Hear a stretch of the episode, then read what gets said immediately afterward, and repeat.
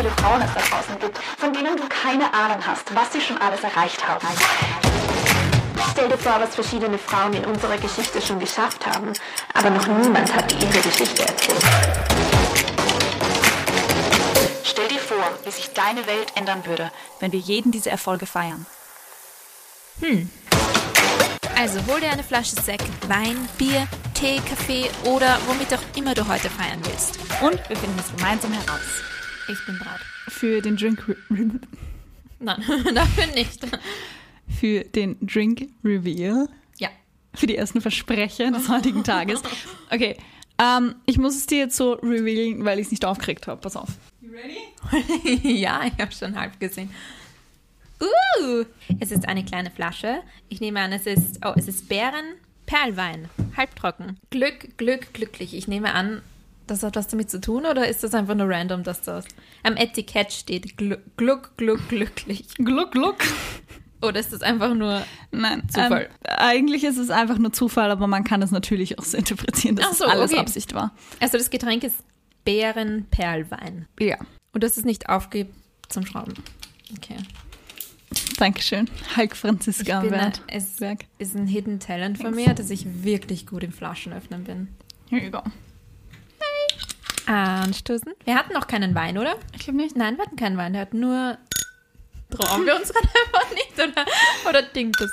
Oh, okay. Ja, lang wird der nicht stehen bei mir. Er schmeckt echt gut. Hätte Alles ich nicht gut? gedacht. Bist du bereit Jo. für eine neue Geschichte? Yes. Es ist der 23. Dezember 1867.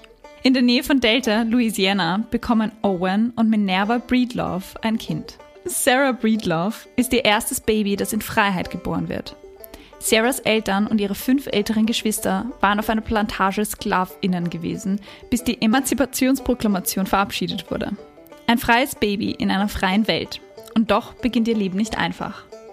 Ihre Mutter und ihr Vater sterben mit wenig Abstand an Cholera und so wird Sarah mit sieben Jahren eine Vollwaise. Sie besuchte insgesamt nur drei Monate die Sonntagsschule, wo sie schreiben und lesen lernt. Mit zehn zieht sie nach Vicksburg, Mississippi, wo sie als Hausangestellte arbeitet und bei ihrer älteren Schwester und ihrem Schwager lebt. Mit 14 Jahren heiratet sie ihren ersten Ehemann. Es gibt Spekulationen, dass ihr Schwager sie misshandelt hat und sie ihm daher so schnell wie möglich entfliehen wollte. Drei Jahre später bekommt das Ehepaar eine Tochter, Lelia. Ihr Ehemann stirbt, als Sarah gerade einmal 20 Jahre alt ist. Und plötzlich ist sie wieder ganz alleine. 1888 zieht sie gemeinsam mit ihrer kleinen Tochter nach St. Louis in Missouri, da dort drei ihrer vier Brüder leben und sie findet Arbeit als Waschfrau. Dort verdient sie einen Dollar pro Tag. Doch Sarah will es anders machen als ihre Eltern und will unbedingt ihrer Tochter die Schulbildung ermöglichen. Das Leben von Sarah, wie auch von vielen anderen afroamerikanischen Frauen in dieser Ära, ist hart. Sie hat keine Rohrleitung, keine Zentralheizung, keinen Strom und eine schlechte Ernährung. Sie kommt kaum noch dazu, sich zu waschen und wenn, dann nur mit sehr strengen Produkten wie mit Lauge. Daher leidet sie an Haarausfall, Schuppen und Hauterkrankungen. Und genau dieses Problem führt sie zu Annie Turnbow Malone. Annie ist selber Tochter von zwei ehemaligen SklavInnen und baut sich eine Haarpflegemarke auf, die sie gemeinsam mit anderen von Tür zu Tür verkauft. Nach einiger Überzeugung kann schließlich auch Sarah als Provisionsvertreterin für sie arbeiten und lernt dabei alles über Haare und das Produkt, was es zu wissen gibt. In der Zeit heiratet Sarah ihren zweiten Ehemann, den sie 1905 verlässt und nach Denver, Colorado zieht. Dort verkauft sie weiterhin für Malone, während sie das Produkt heimlich weiterentwickelt und daraus ihre eigene Marke kreiert. Es entsteht ein Streit zwischen den zwei ehrgeizigen Frauen, die sich nicht damit zufrieden geben wollen, was ihnen das Leben zugeschrieben hat. Das Aussehen und die Haare bedeuten nicht nur Schönheit, sondern sie bedeuten auch Respekt und Ansehen. Mit einem gepflegten Aussehen ist es für die schwarze Frau möglich, sich in die in Anführungszeichen höhere Schicht der Weißen zu integrieren und nicht mehr auszusehen wie Sklavinnen. Ein Jahr nach ihrem Umzug heiratet sie Charles Walker und beginnt sich mit ihm ein Geschäft aufzubauen. Charles übernimmt den Bereich Werbung und Promotion, während sie die Beauty-Cremes entwickelt. Ist Charles ein Weißer? Charles ist auch ein Schwarzer. Der Name klang gerade so. Weiß. Charles Walker, ja. Nein, er Vielleicht, weil ich gerade an Bryce Walker denke, von dem. Wow. Ja. Ups. Das Moving ist on. irgendwie schlechte Konnotation, Walker. Ja, ich denke immer an Bryce Walker, wenn ich Walker höre und dann an Negatives. Aber gut, du kannst, sorry für die Unterbrechung. Ein Jahr nach ihrem Umzug heiratet sie Charles Walker und beginnt sich mit ihm ein Geschäft aufzubauen. Charles übernimmt den Bereich Werbung und Promotion, während sie die Beauty-Cremes entwickelt. Sie vermarktet es unter dem Namen Madame C.J. Walker, unter dem sie heute noch bekannt ist. Kennst du den Namen? Madame C.J. Walker? Nein. Okay. Madame, weil sie von den weiblichen französischen Pionierinnen der Beauty-Branche inspiriert ist. Viele zweifeln anfangs noch an ihr, doch sie sagt, es gibt drei Millionen schwarze Frauen in Amerika. Wenn jede von ihnen auch nur eine Dose kauft, bin ich Milliardärin. Uh. Sie hat hohe Ziele. Ihre Tochter Lelia übernimmt den Versandbetrieb in Denver, während sie mit ihrem Mann durch den Süden und Osten der USA reist, um ihr Geschäft auszubauen. Ihren ersten Haarsalon eröffnet Madame C.J. Walker in Pittsburgh, Pennsylvania. Sie verkauft Shampoo und eine Promenade, die beim Haarwuchs helfen soll. Zudem nutzt sie erfolgreich den heißen Kamm und bändigt so alle Haare. Sie schafft es sogar, eine eigene Fabrik aufzubauen, auch wenn sie lange nach Sponsoren sucht, die eine schwarze Frau unterstützen wollen. Denn von ihrem Mann lässt sie sich nicht vertreten. Ihr gehört die Firma und das lässt sie sich nicht absprechen, egal wie sehr die Sponsoren lieber mit einem Mann verhandeln wollen. Obwohl sie ihr Business um Schönheitsprodukte aufbaut, entspricht Madame C.J. Walker nicht unbedingt dem damaligen Schönheitsideal. Ihr Ehemann möchte daher als Werbung eine schlankere, hellhäutigere schwarze Frau auf die Verpackung und Anzeigen drucken. Doch Sarah besteht darauf, dass darauf ihr eigenes Gesicht zu sehen ist. Sie möchte zeigen, dass wenn sie es geschafft hat, es jeder kann, dass sie eine normale Frau ist wie jede andere. Und das Konzept geht auf. 1912 nimmt sie beim National Negro Business Congress teil. Madame C.J. Walker braucht dafür nicht einmal eine Eintrittskarte. Aber nicht, weil sie so bekannt ist, sondern weil die Ehefrauen den Kongress gratis betreten. Sie stehen ja eh nur in der Küche und machen die Erfrischungen fertig. Ja. Doch sie will auf dem Podium sprechen und durch den Vordereingang gehen. Und so kauft sie trotzdem eine.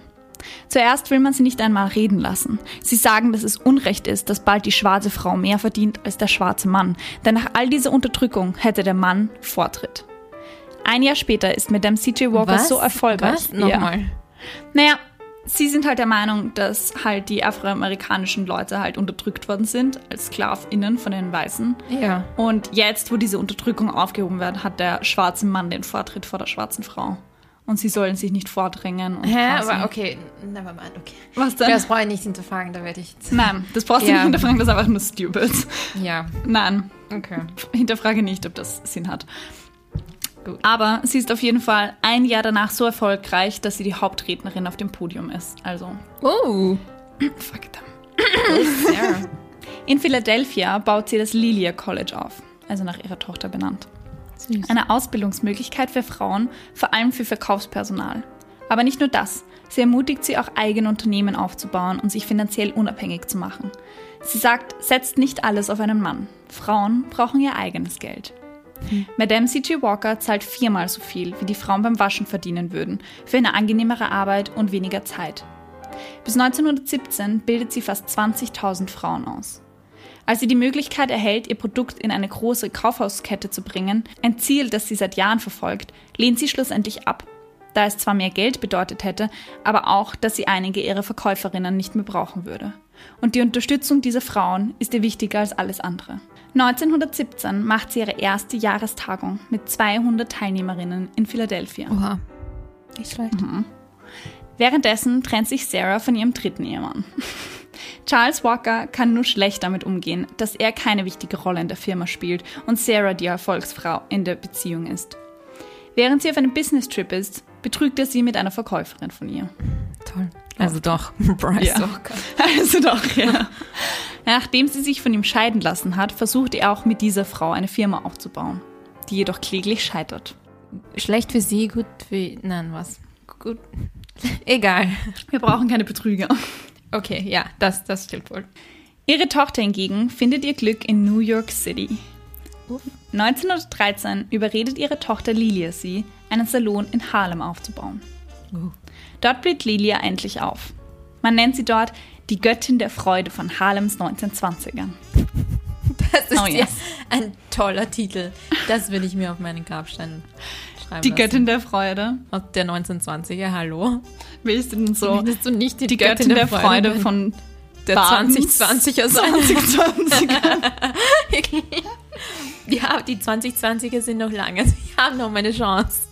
Aber nicht im Baden. Damals die 2020er, was für wilde Zeiten. Bis jetzt. Wahnsinnig wild. So viel Freude. Die ganze Freude in Corona. We loved it. Wow. Gut. Nach der Ehe mit einem nutzlosen Mann, der ihr mehr. ja. Ja, es ist so. Der war wirklich nicht zu gebrauchen. Das würde ich auf seinen Grabstein schreiben. Der nutzlose Mann. Er hat Okay. sogar fast das Haus von ihnen mal angezündet. Also, he was Oh Gott. a mess. Nach der Ehe mit einem nutzlosen Mann, der ihr mehr Geld gekostet hat als Glück gebracht, lernt sie dort endlich die Liebe ihres Lebens kennen. Oh. Eine Frau. Oh, Oh yes. Ähm, da sie so damals keine Kinder bekommen kann, adoptiert sie ein Mädchen, das in der Firma aushilft. Sie schickt Fairy May aufs Spellman College und unterstützt sie, die bestmöglichste Bildung zu bekommen. Also das ist das Mädchen, das sie adoptiert hat. Was, ein Mädchen, das bei Ihnen in der Firma gearbeitet hat? Im Alter von? Wie alt Das war das Mädchen? Mädchen? Ja. Ich glaube zwölf oder so. Oh wow, das ist Kinderarbeit. Naja, um fair zu sein, sie hat auch mit 14 geheiratet. Also ich meine, damals different times. Ja. Still Kinderarbeit. Still Kind. Naja, okay, ja. Ja. 1917, nach eben jener Jahrestagung, von der ich vorher erzählt habe, folgte ihre Mutter nach New York, wo ihr der erste schwarze Architekt von New York City ein Haus designt.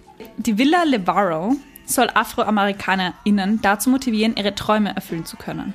Ihr Nachbar, John D. Rockefeller, der erste Milliardär der Weltgeschichte. Rockefeller Oh, Center?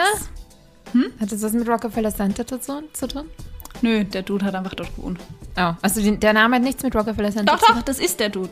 Ach so. Ja, ja. Das ist nur ihr Nachbar. Ja, ja, aber den, der Dude hat was mit Rockefeller Center zu tun. Ja, Okay. Das ist der Nice. Rockefeller. Ja. Ihr Anwesen ist damals 600.000 Dollar wert. Umgerechnet auf heute sind es mehr als 8 Millionen. Zum Vergleich, das Wow. durchschnittliche Jahreseinkommen in Amerika war damals 750 Dollar. Wow. Damit She rich. gilt sie offiziell als erste weibliche Selfmade-Millionärin in Amerika und damals als wohlhabendste afroamerikanische Frau. Tatsächlich ist ihre damalige Rivalin Annie Turbo Malone, von der ich euch vorher erzählt habe, wo sie gearbeitet hat und die Dings, äh, die Haarcremes verkauft hat, Ah, okay. die ist auch Millionärin geworden. Also das sind die ersten cool. Die Millionärinnen ersten in den Businesswomen. USA. Yes. Und sie ist, wow, okay. Und sie spendet auch unglaublich viel Geld in Waisenhäuser und politische und philanthropische Zwecke, vor allem an Vereine, die schwarze Frauen unterstützen. Am 25. Mai 1919 stirbt Madame C.J. Walker mit 51 Jahren an Nierenversagen und Bluthochdruck in New York. Ihre Tochter Lilia übernimmt die Geschäfte ihrer Mutter. Fairy May, also die adoptierte Tochter, wird 1931 Firmenleiterin. Eines ihrer Enkelkinder, Lilia Bundles, arbeitet heute noch, um das Vermächtnis von Madame C.J. Walker zu erhalten. Was ist die Marke jetzt nochmal? Madame C.J. Walker. Eine Kosmetikmarke für Haarprodukte und andere. Ja. Wieso habe ich davon noch nie gehört? Von der Haarmarke? Hast du davon davor schon gehört? Nein. Okay, vielleicht weil wir nicht so Haar. Die Produkte sind ähm, primär eben für schwarze Frauen und deren Haare designt worden. Also okay.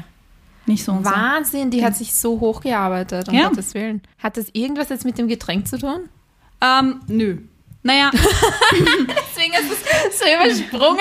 Also, oh, ich habe keine Erklärung hier. naja, ich habe schon eine Erklärung.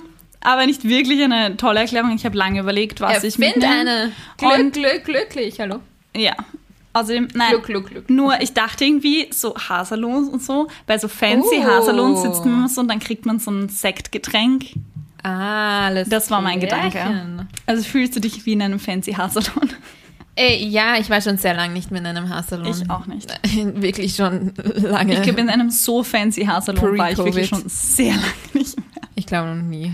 Aber im Friseur war ich schon echt lange nicht mehr. Ja, same. Das Aber ist das- Vorteil bei langen Haaren. Das Thema Haare ist ja super cool jetzt noch und voll relevant in den letzten Jahren vor allem. Ich glaube, vor einem Jahr war, ich glaube nicht, dass es dieses Jahr war, aber ich glaube 2020 hat ja ähm, der, dieser eine Kurzfilm Hair Ja. den Oscar gewonnen, wo es eben um die Schwierigkeit der, der Haare geht von. Und das ist ja auch ein Thema, was ähm, uns natürlich nicht betrifft, weil unsere Haare halt sicher ein Chaos sind oft, aber halt nicht schwierig zu behandeln im Vergleich dazu. Und was ich da auch spannend finde, einfach, dass man da, dass ich auch sehr viel von diesem ähm, Thema gelernt habe, über dieses Thema gelernt, einfach durch TikTok. Okay. Naja, weil viele, ich, das ist halt wahrscheinlich meine TikTok-Bubble und so.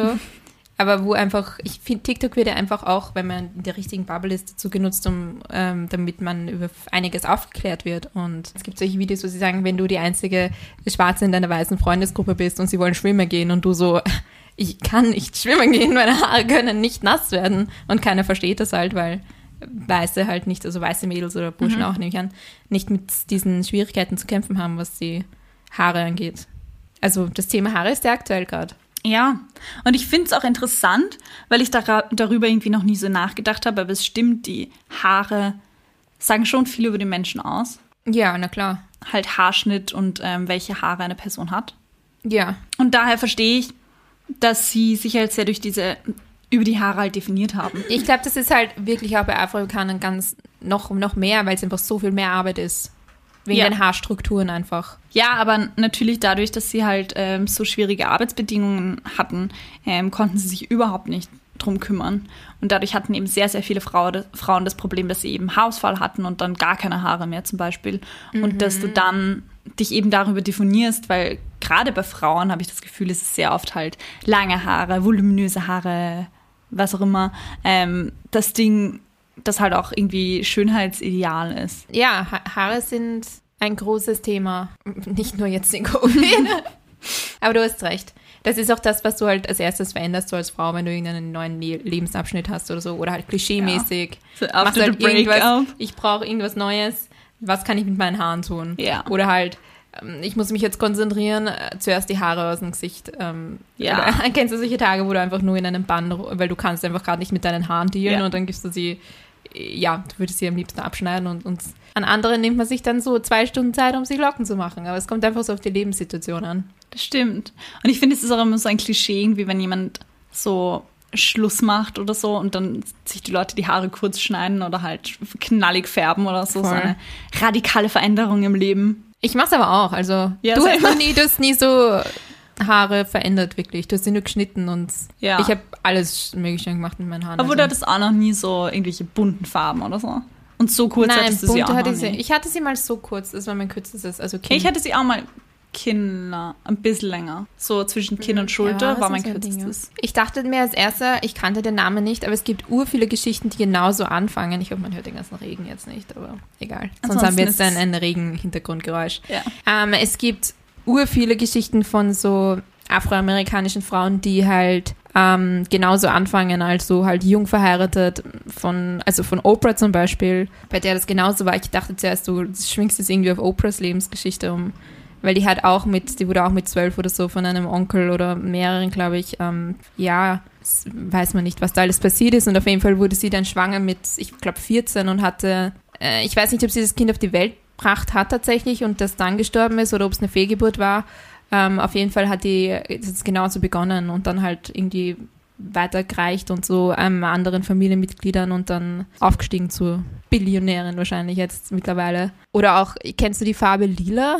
Das ist ein, ich glaube, es ist ein Buch und dann Film und Musical. Da geht es genau um dasselbe. Also da gab es echt viele Schicksale, die genauso begonnen haben, was echt schlimm ist. Ja. Ich, ich zähle nur gerade alle meine Gedanken auf, die ich so gesammelt habe, während ich dazugehört habe. Und dann dachte ich mir nur so, das ist halt eine echt krasse Geschichte von ähm, Millionärin oder was hast du gesagt, Millionärin oder Milliardärin oder Es ist eine Millionärin gewesen. Millionärin, Selfmade Millionärin, die wirklich unten angefangen hat, weil wie du den, diesen Term einfach gesagt hast, dachte ich mir so, oh wow, Kylie Jenner, Selfmade Billionär, unter Anführungszeichen Selfmade. Ja. Und wenn du das halt im Vergleich stellst, auch mit Kosmetik, aber halt die Voraussetzungen waren dezent anders. Ja. Also dieses Startkapital von einer Million Euro war in, in diesem Fall nicht so gegeben. Aber gut, also diese Selfmade ist halt auch eine Interpretationssache anscheinend. Ja, das stimmt. Und Kylie Jenner kriegt definitiv mehr Aufmerksamkeit als diese Dame hier, als Sarah. Sarah. Findest du, dass ähm, das Thema eben Kosmetik beziehungsweise eben Friseurin oder Friseurbedarf oder halt ähm, alles, was in diese Richtung geht, das ähm, klischeehaft frauenbehaftet ist? Nein, mittlerweile überhaupt nicht mehr. Also Friseure sehe ich eigentlich, ich weiß nicht, wen habe ich so vor mir? Ähm, Princess Diaries, die Makeover-Szene, hast du es vor Ja. Also Prinzessinnen, wie heißt das plötzlich Prinzessin? Ja. Wo er der Friseur ist und er halt viele Frisuren macht. Also ich habe Friseure sehe ich halt so, gut, zugegeben, einen heterosexuellen Friseur habe ich jetzt nicht so vor mir. Ja, ich auch nicht. Habe ich, glaube ich, auch noch nie wirklich. Ich meine, ich habe es nicht gefragt, natürlich, aber halt Also Ver Entschuldigung. Vermutung. Entschuldigung, bist du? Nein. Ähm, ich glaube mittlerweile nicht mehr. Ich meine, früher, Frauen haben halt traditionellerweise die längeren, wobei auch nicht immer. Das ändert sich halt jetzt auch extrem. Extrem. Ja. Ich finde auch halt, momentan gibt es ja auch extrem viele Männer, die Make-up tragen oder Nagellack tragen oder halt Ja. in die Richtung. Ändert sich das auf jeden Fall, finde ich. Jetzt über Frauenberufe, weil wir jetzt in den letzten Podcasts eigentlich immer darüber geredet haben, welche Branchen wenige Prozentanteile von Frauen haben. Was glaubst du, sind die Top 5 Berufe mit den höchsten Frauenquoten? Von allen Berufen, die es Ja. gibt, äh, wahrscheinlich Kindergärtnerinnen oder halt so Erzieherinnen, sowas in diesem Bereich. Ähm, fünf hast du gesagt. Ähm, ja, alles, was da so reinfällt. Ich weiß nicht, ob du da differenzieren möchtest, also Tagesmütter und so Zeug. Nein, möchte ich nicht differenzieren. Okay, ähm, ja doch, Kosmetiker, Kosmetikerinnen halt. Ähm, fünf Berufe, mir fallen nicht mal fünf Berufe ein, jetzt so ähm, Büro, Hilfskräfte, Büro, Sekretärinnen, so Zeug halt, weiß ich nicht, Buchhalterinnen, so sowas. Ähm, jetzt, äh, von 2021 oder, oder jetzt in dieser Zeit, wahrscheinlich so Social Media Manager, irgendwie sowas, keine Ahnung. Ich tue mir gerade urschwer, Berufe aufzuzählen. Du bist aber nicht schlecht. Also ich glaube, zwei von den fünf hast du auf jeden Fall schon geknackt. Ich kann, ich meine, solche Berufe wie Bauarbeiter oder so natürlich nicht. Das würde ich sagen, ist klassisch männlich. Und dann gibt es diverse, wo es wahrscheinlich wurscht ist. Sportarten, Bürozeug. Rechtsanwälte würde ich auch sagen, ist relativ aufgeteilt wahrscheinlich. Wahrscheinlich eher männlich. Was gibt es noch für Berufe? Die es auflösen. Ja, Okay, also die Nummer eins ist tatsächlich KosmetikerInnen ja, mit 96,9 Prozent Frauen. ja. Ähm, zweitens sind Haus- und Ernährungswissenschaftliche Berufe, wirtschaftliche Berufe mit Ah, okay. 94,9 Prozent. Das finde ich spannend, weil das, das glaube ich, ändert sich gerade extrem. Ja, ich glaube auch. Ich Was glaube, dass sich das angeht. generell ändert, aber ähm, noch immer ziemlich behaftet Mhm. ist. Dann drittens eben die ErzieherInnen mit Ja. 92,8 Prozent Frauen. Und dann viertens ähm, Krankenpflegekräfte, Ah, also die klassische oh. Krankenschwester mit 91,3 Kann ich daran Prozent. Okay. Und fünftens FriseurInnen mit 89,7 Prozent Frauen. Ja, Ja. Also schon relativ hoch oben im Ranking die KosmetikerInnen und die FriseurInnen. Ähm, insgesamt sind im Friseur- und Kosmetiksalons 70 Prozent aller angestellten Frauen. Also halt nicht nur die, die es wirklich machen, sondern auch halt Führungspositionen etc. Ähm, da sieht man dann auch wieder, wie die Führungsebene aufgeteilt ist, wenn die Leute, die halt wirklich quasi Haare schneiden, 90 Prozent Frauen sind und dann insgesamt halt 70 Prozent aller Frauen nur angestellt äh, aller angestellten Frauen sind. Also in der Führungsebene tatsächlich trotzdem mehr Männer dominiert. Also nicht wirklich Männer dominiert, aber eher als ähm, im Einzelhandel. Und bei Kosmetikartikeln und Körperpflegemitteln 50 Prozent. Ja, nein, das ist okay, das überrascht mich jetzt nicht wirklich, um ehrlich zu sein. Nein, mich überrascht es auch nicht. Aber findest du, dass damit quasi diese Frauenberufe unter Anführungszeichen automatisch negativer konnotiert sind als die Männerberufe unter Anführungszeichen? Im Sinne von weniger wert oder weniger Ja. schwierig oder. Ja, also in der Gesellschaft, wenn du sagst, hey, ich bin Friseur oder hey, ich bin ein männlich konnotierter Dings wie, weiß ich nicht. Also, jetzt was Erzieherinnen angeht, glaube ich, also definitiv nicht. Was war denn der Rest? Friseur ist halt, Kommt darauf an, welche Art von Friseur man ist, glaube ich. Weil wenn du halt jetzt ein Star-Friseur bist, der Ja, gut. Red Carpet Looks macht, dann ist das ein bisschen was anderes. Ansonsten Kosmetik, ich meine, definitiv von Frauen her nicht. Ich, ich keine Ahnung, es ist eine schwierige Frage. Findest du? Ich weiß nicht, ich habe darauf auch keine definitive Antwort, muss ich sagen. Weil zuerst, mein erster Gedanke war ja schon. Und dann dachte ich mir wieder, ich glaube, dass das halt auch viel mit dem Gehalt zusammenhängt. Ja. Weil eine Friseurin im nächsten Laden, also jetzt keine Top-Friseurin, sondern halt Ja. ähm, eine durchschnittliche Friseurin für den Massen, verdient wahrscheinlich weniger als jetzt zum Beispiel ein männlicher Beruf unter Anführungszeichen wieder wie ähm, Programmierer, weil wir darüber bei den ENIAC Girls geredet haben.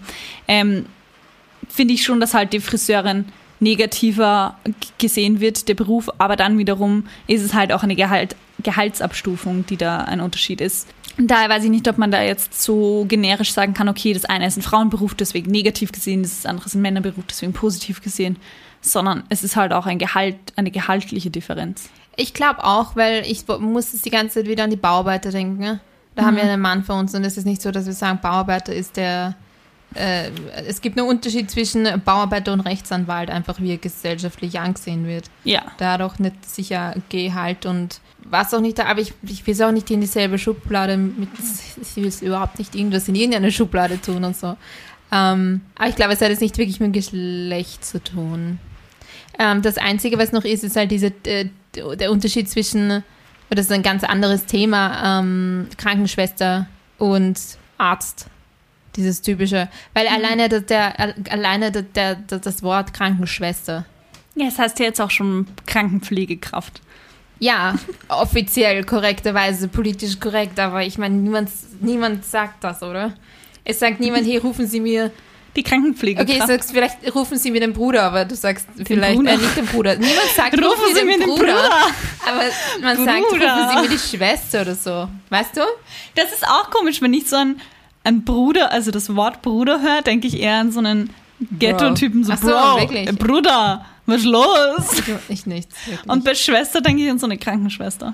Bruder denke ich halt auch ur an so kirchliches Zeug. An so einen Priester, so Bruder, Mhm. ja eh. Bruder Jakob. Nein, das meine ich jetzt nicht, aber diese, ich weiß nicht, warum gerade Bruder Paul in mir ist. Heißt irgendjemand Bruder Paul von Keine Ahnung. irgendeinem Kindermärchen oder so, irgendein Mönch halt.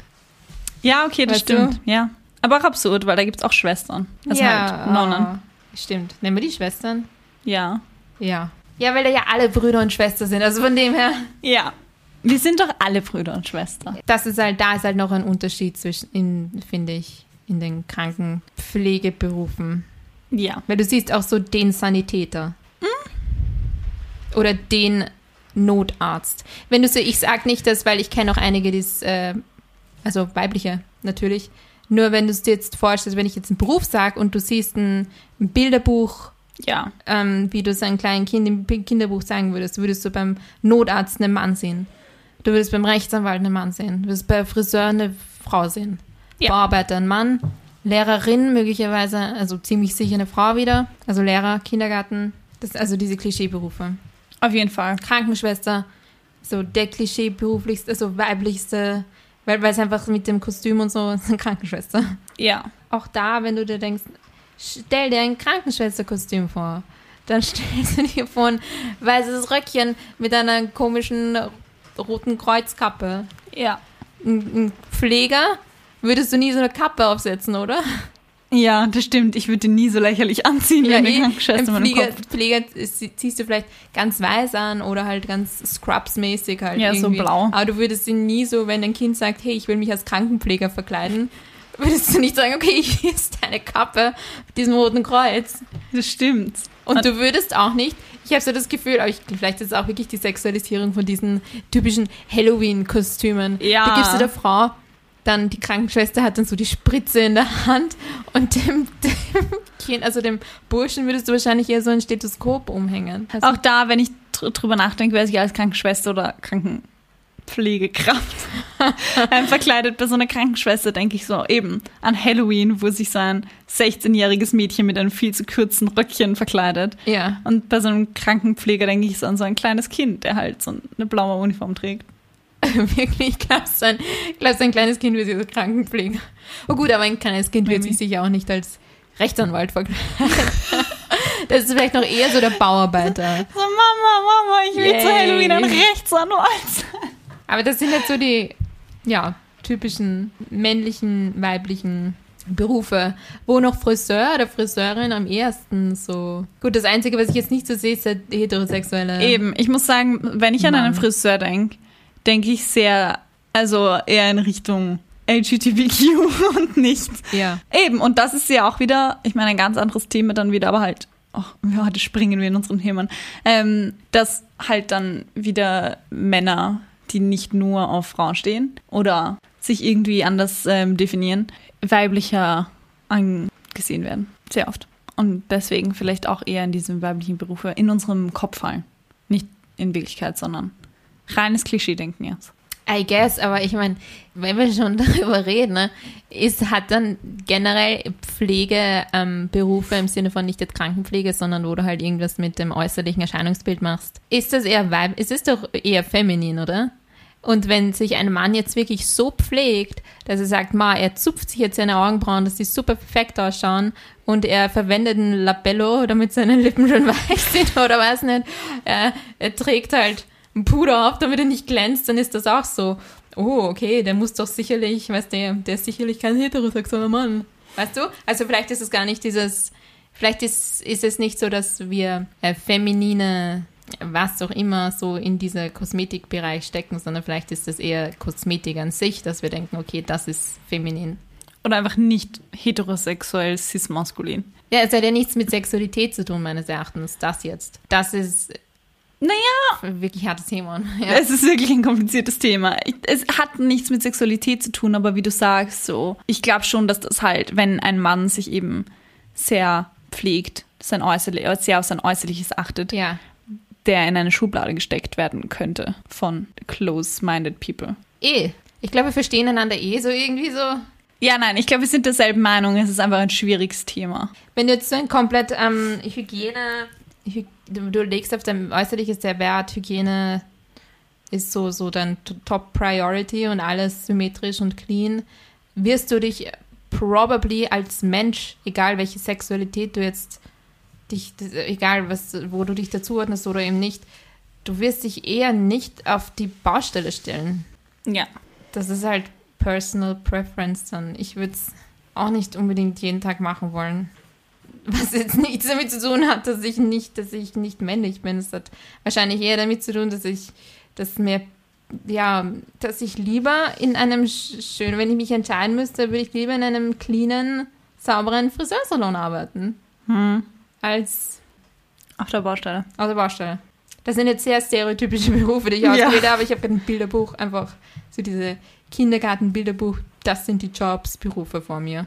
Nee, aber das ist ja auch in der Geschichte im Prinzip ein bisschen so, weil sie ja die, die, die Berufe des SklavInnen, ich meine, abgesehen davon, dass sie natürlich unterdrückt worden sind, ähm, war das auch oft eine sehr Ja. körperliche Arbeit. Ja. Ähm, gerade im Süden, wo sie halt auf Baumwollfeldern etc. gearbeitet haben. Und sie dann eben diese Kosmetik und das Pflegen ihrer Haare und ihrer Haut etc. halt als Upgrade gesehen haben und als Das Schau. macht voll viel Sinn. Ja. Ja. Ich muss die ganze Zeit so jetzt an Handmaid's Tale denken, wo sie so in den Kolonien arbeiten und ihre Haut so verätzt und Ja, genau so. Haare ausfallen. Aber und es so. ist, war wahrscheinlich genauso. Ja. Und auch dann, als sie eben als Waschfrau zum Beispiel gearbeitet hat, das ist auch eine extrem harte Arbeit. Und auch wenn das jetzt nicht Bauarbeiter ist, eben es ist ein sehr körperlicher Beruf. Es ist ein sehr anstrengender Beruf. Mhm. Und ein Dollar pro Tag ist. ja, wahrscheinlich für die Zeit auch noch immer schlimm. Ich meine, wenn damals war eben der durchschnittlich, das Jahreseinkommen 750 Dollar durchschnittlich. Und ein Dollar pro Tag ist schon noch signifikant weniger. Also die Hälfte weniger als was du. Und sie ist dann, also ihre Enkelin, hast du gemeint, sie führt, führt das jetzt noch immer? Die Oder Enkelin ihrer Enkelin. die Enkelin ihrer Enkelin. Ja. Wow. So lange? 1818 ist sie verstorben. 1919. Na ja, meine ich. wow, 1919, okay. Aber man muss auch bedenken, zum Beispiel ihre Tochter hat äh, die Firma nur bis 1931 geführt. Also zehn Jahre quasi, ein bisschen mehr. Nein, ich habe mich nur gewundert, dass sich das ausgeht, Enkelin ihre Enkelin, weil das ist echt, sind ja ein paar Generationen, aber es kommt halt drauf an, wie jung du bist, wenn du ein Kind kriegst. Das ist wahr. Ja. Ich habe mich auch ganz am Anfang gewundert, weil da stand eben, dass ihre Tochter, als sie das dritte Mal heiratet, ihre Tochter dann ähm, die Firma kurz übernimmt. Ich weiß auch, wie geht sich das zeitmäßig aus? Aber es kriegt muss ja auch schon mit, jung gewesen sein. was, 14 oder was? Ähm, mit 16, glaube Ah, mit ich. 14 hat sie geheiratet. Mit 17 kriegt sie 17. ihre Tochter. Und die Tochter adoptiert dann, nein, Ja. warte, das, das, das zwölfjährige Kind. Genau, Ja gut, dann hat sie auch schon mal, wenn sie ein zwölfjähriges Kind gleich adoptiert, dann das stimmt. da was gut, Zeit gut gemacht. Ja, Und die haben jetzt, die gibt es noch immer und die sind halt in New York, haben sie ihren Sitz. Das heißt jetzt nochmal, Madame C.J. Walker. wie bist du auf die gekommen? Es gibt tatsächlich Ah. eine Dokumentation über sie. Und Es gibt einen Film mit Ja. Octavia Spencer. Yes. Ah. Ist zu empfehlen. Google sie mal auf Netflix. Ich soll sie auf Netflix googeln. Ja. Such sie mal auf Netflix. Ist eine empfehlenswert, also ist empfehlenswert. Habe ich natürlich zur Recherche anschauen müssen. Also Ach so, du kanntest sie davor schon und du hast die Serie geschaut, oder wie? eher für Recherchezwecke natürlich und nicht, weil ich nicht lernen wollte, sondern nur aus Und du bist so Recherchezwecken. randomly drüber gestoßen? Ja. Ist es eine Netflix-Serie oder ein Netflix-Film? Ähm, das ist so eine Kurzserie. Das hat, glaube ich, drei Teile oder so. Also so ein Alles klar. Selfmade heißt das übrigens. Für. Alle, die sich's anschauen wollen. Ist sehr spannend. Und es sind auch noch sehr viele Sachen drinnen, die ich jetzt nicht erzählt habe. Falls irgendjemand Angst hat, dass es, dass es langweilig wird. Es ist, es ist viel Story noch hinter Mhm. der Story. Logischerweise. Mhm. Aber ich finde eigentlich am coolsten von ihr, wie sehr sie ähm, standhaft geblieben ist bei der ganzen Sache. Und obwohl sie so viele, also vor allem auch ihr Ehemann, der eigentlich relativ unterstützend war, ihr dritter Ehemann, also Charles Walker, ähm, war eigentlich sehr unterstützend und hat ihr eben auch sehr geholfen, diese Firma aufzubauen. Aber sie war halt trotzdem immer sehr erpicht darauf, dass sie diejenige ist, die diese Firma, Firma halt quasi Mhm. führt und dass sie diejenige ist, die verhandelt und sie diejenige ist, die am Podium spricht und ähm, sie Mhm. diejenige ist, die auf dem Label ist und all diese Sachen. Und das finde ich ganz wichtig, weil ich glaube, wenn sie das nicht gemacht hätte, wäre sie irgendwann verschwunden von der Bildfläche, wie wir Mhm. das von so vielen anderen Geschichten auch gehört haben, dass dann einfach die Männer oft den Ruhm eingeheimst haben und die Frauen irgendwie dann Ja, voll. So im, in the background irgendwie gearbeitet haben, aber sie hat da sehr darauf geachtet, dass sie diejenige ist, die Ich finde eh noch am schlimmsten diese Aussage von wegen, ja, schwarze Afroamerikaner wurden unterdrückt und deswegen ist jetzt die, Me- ich meine, was, wir besiegen die Unterdrückung mit noch mehr Unterdrückung, oder? Was ist, wo ist da bitte der, der Sinn der Sache? Also wie du meintest, die Männer sind wichtiger als die Frauen. ja, Was ist das Argument hier? Kennst du den Begriff der Intersektionalität? Ja, Möchtest du ihn erklären? nein. Sag, sag's mir, was das ist. Ich Okay. hab's zumindest, ich glaube, ich hab's gehört. Also der Begriff kommt vom englischen Wort Intersection, der so viel heißt wie Kreuzung oder Schnittpunkt. Und ich lese dir kurz die offizielle Definition vor. Ich glaube nicht, dass sie irgendjemand checkt, also erkläre ich sie gleich. Okay. Ähm, es beschreibt die integrative Analyse des Zusammenwirkens unterschiedlicher Formen und Dimensionen von Ungleichheit, Differenz und Herrschaft. Okay. Ah, also im Prinzip heißt es, dass es einfach verschiedene Dinge gibt, für die man Menschen diskriminieren kann. Ganz klar. Also es gibt verschiedene Kategorien quasi wie Hautfarbe, Kultur, Alter, Klasse, Geschlecht, Sexualität, Geld Ja. etc. Also das sind verschiedene Dimensionen und man kann in diesen Dimensionen entweder privilegiert sein oder diskriminiert werden. Mhm. Und je nachdem, wie man in diese Kategorien fällt, ähm, ergibt sich dann quasi dein Bild. Zum Beispiel Ich verstehe, was du meinst. in den USA wurden halt, wie wir gerade gehört haben, die Afroamerikanerinnen wegen ihrer Hautfarbe diskriminiert. Ja. Und Frauen wurden auch halt unterdrückt Ja. wegen Patriarchat. Das heißt, wenn man dann ausschließlich halt diese zwei Kategorien nehmen würden, Geschlecht und Hautfarbe, bedeutet es, dass weiße Männer privilegiert sind und weiße Männer, die halt die privilegierteste Form ist, dann weiße Frauen und schwarze Männer quasi einmal privilegiert, einmal diskriminiert sind und Ja. schwarze Frauen doppelt diskriminiert werden. Ja, ja, ja, ja. Und ähm, diese Kategorien quasi addieren sich und Ja. es wird dann quasi immer schlimmer. Ja. Quasi. quasi.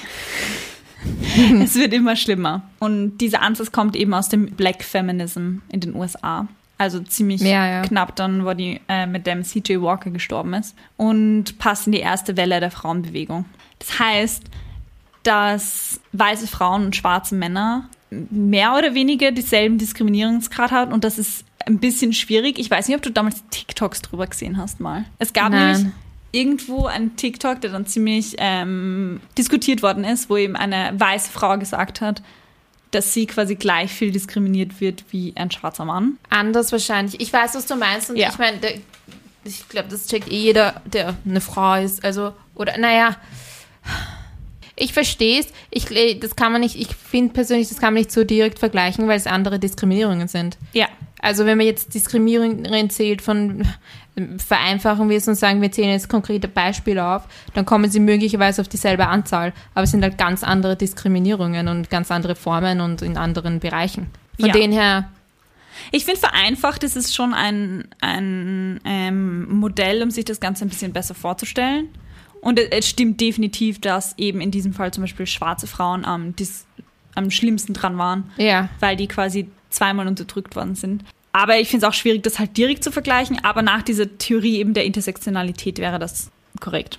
Ja, nein, ich verstehe es. Ich verstehe es eh, aber es ist halt kl- klar in der Praxis nicht so. Und Ja, in der das eine Praxis ist es Theorie, natürlich ja. auch noch viel komplizierter, weil es gibt eben Natürlich. verschiedenste Kategorien, in der du eben privilegiert und ähm, diskriminiert werden kannst, weil Mhm. ob- welche Sexualität du hast oder ob du reich oder arm bist oder in welchem Land du lebst oder in welcher Klasse du zugehörst, das sind ja alle Sachen, die da noch reinspielen.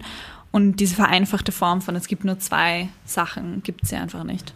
Vor allem Diskriminierung ist eh, vor allem jetzt was ähm, Geschlecht angeht, so eine Sache. Wahrscheinlich auch was alles andere, egal was angeht. Das, äh, manche haben halt die Erfahrungen, manche nicht. Und die, die es dann nicht haben, sagen dann natürlich, nein, ich sehe das gar nicht so, weil ich wurde als Frau nie diskriminiert. Andere wurden dafür halt dafür fünffach diskriminiert. Ja. Von dem her, das ist halt so ein schwieriges Ding.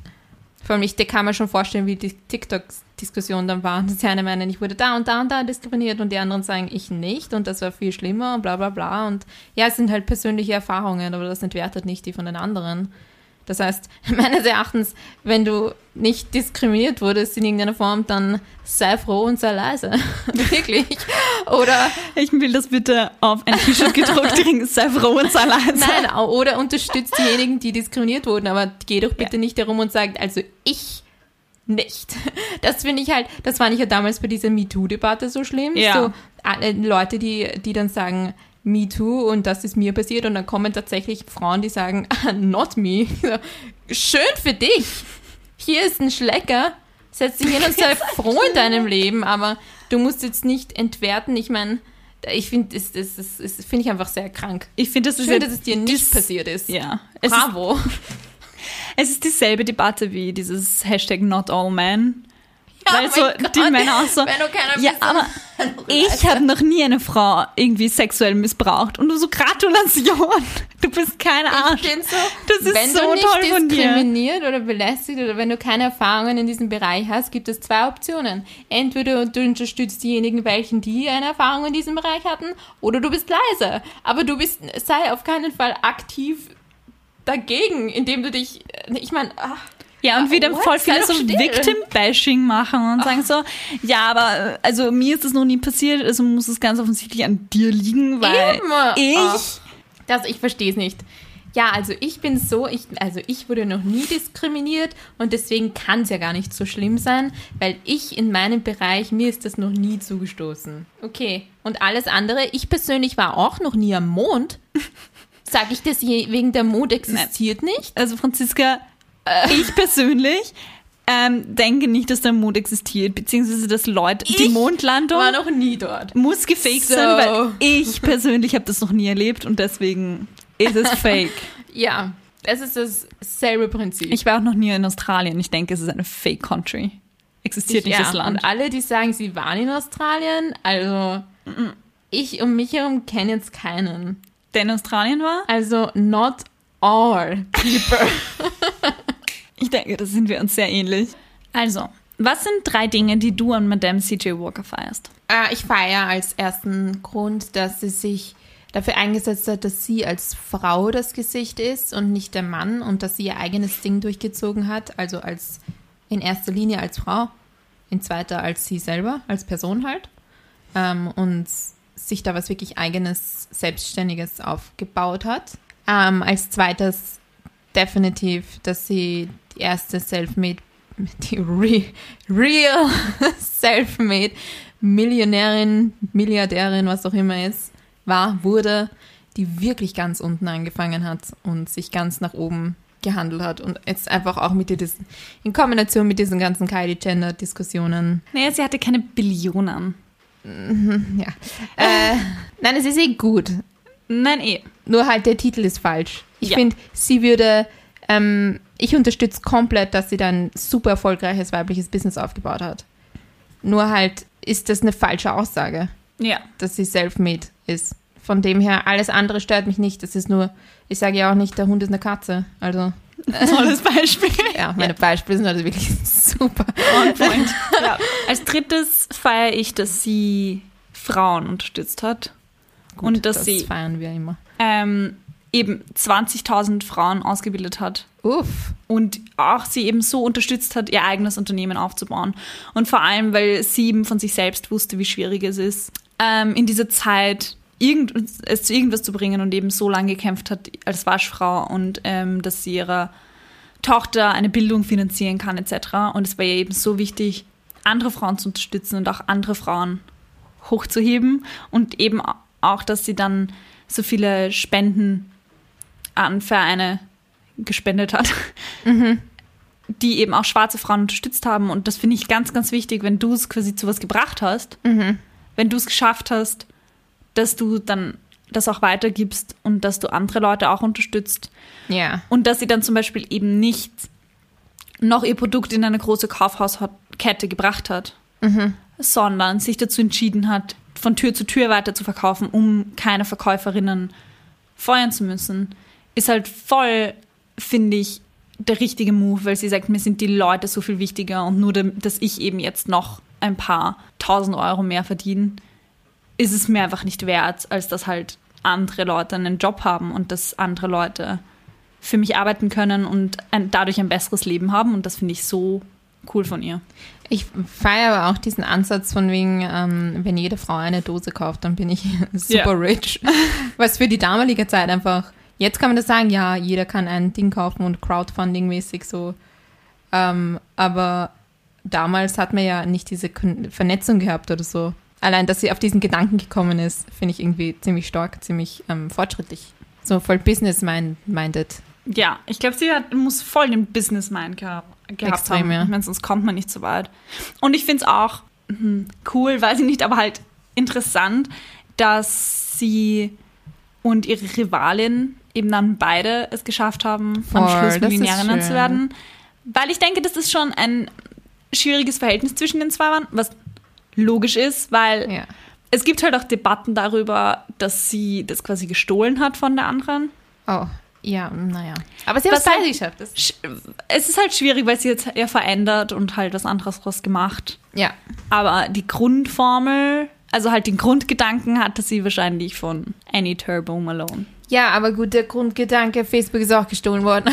Also, Ja, alles ist irgendwie, hat irgendwann mal angefangen und das stimmt. wurde weiterentwickelt und ist dann im Endeffekt einfach nur mehr Menschen zugänglich gemacht worden.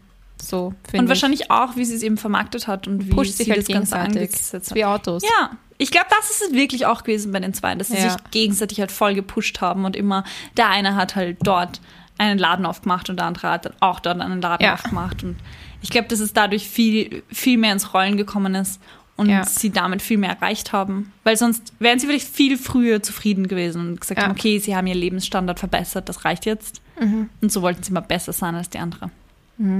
Ja, nein, aber so funktioniert ja in Wahrheit die Businesswelt einfach. Ja. Ich weiß nicht, warum ich nur, Aut nur an Autos gerade denken kann. Oder mit Mackie und Burger King. ja, es gibt so viele Beispiele einfach. Ja, Okay. Stoßen wir Ja. noch an, wir haben nichts mit drin. stoßen wir an sie. Für noch mehr Stories von inspirierenden Frauen abonniere unseren Podcast und folge uns auf Instagram at Bossinnen. Unter www.bossinnen.com findest du außerdem unsere wöchentlichen Blogposts. Wir lieben es, die Geschichten von starken Frauen zu hören und darüber zu reden. Wenn dir eine Bossin einfällt, die du besonders feierst und von der wir definitiv wissen sollten, dann schreib uns unbedingt auf Instagram oder unter www.bossinnen.com. Wir freuen uns von dir zu hören. Bis zum nächsten Mal. Cheers! Prost!